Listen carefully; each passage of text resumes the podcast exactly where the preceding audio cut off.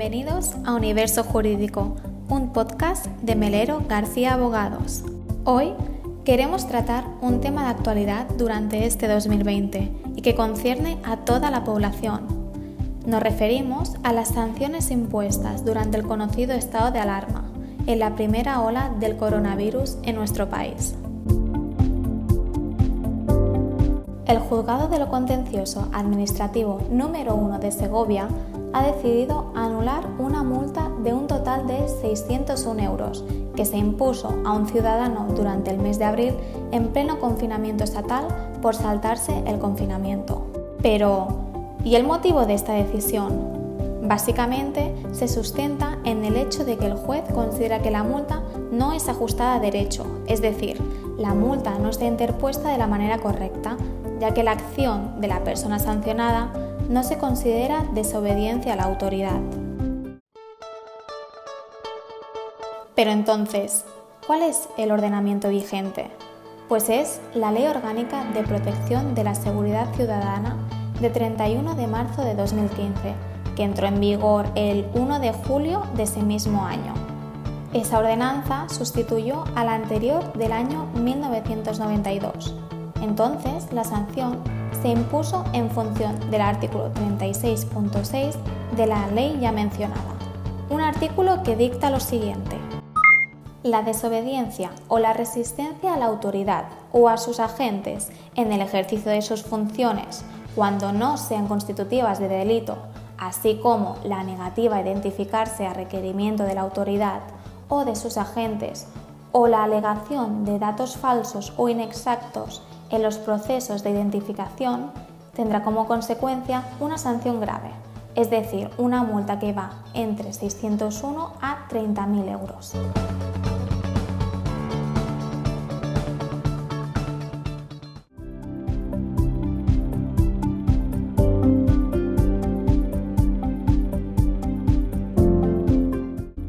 Durante el estado de alarma, las fuerzas y cuerpos de seguridad del Estado han empleado dicho artículo para sancionar a los ciudadanos que se saltaban el confinamiento.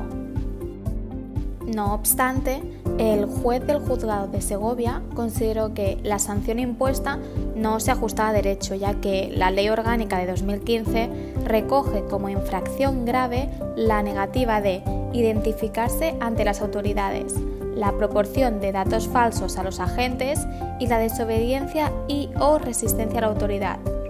Y según el mismo juez, la sanción a analizar se impuso simplemente por incumplir las medidas adoptadas del estado de alarma y no por ninguna de las tres infracciones mencionadas.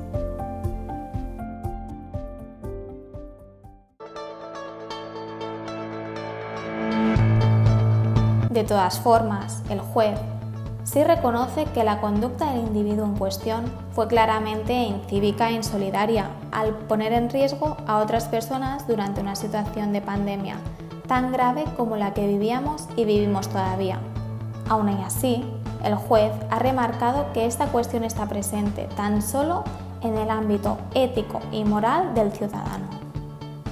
En dicha resolución, el Juzgado de lo Contencioso Administrativo de Segovia explica que la sanción a la que nos referimos se impuso por el mero incumplimiento de las medidas adoptadas en el estado de alarma y esto, bajo su punto de vista, no se ajusta a derecho según la normativa indicada anteriormente.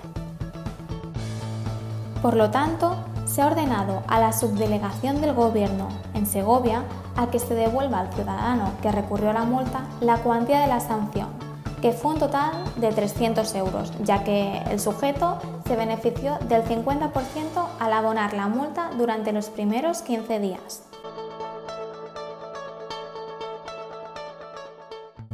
Hasta principios de mayo, los policías locales, la Policía Nacional y la Guardia Civil ya propusieron más de 2.800 sanciones por incumplir el confinamiento durante el estado de alarma en toda la provincia de Segovia, Ahora ya solo toca saber cuántas de esas multas podrá cobrar finalmente la Administración.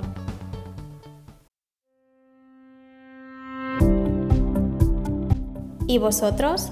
¿Os habéis visto en la misma situación que este ciudadano de Segovia? Como ya sabéis, nos lo podéis contar en nuestras redes sociales.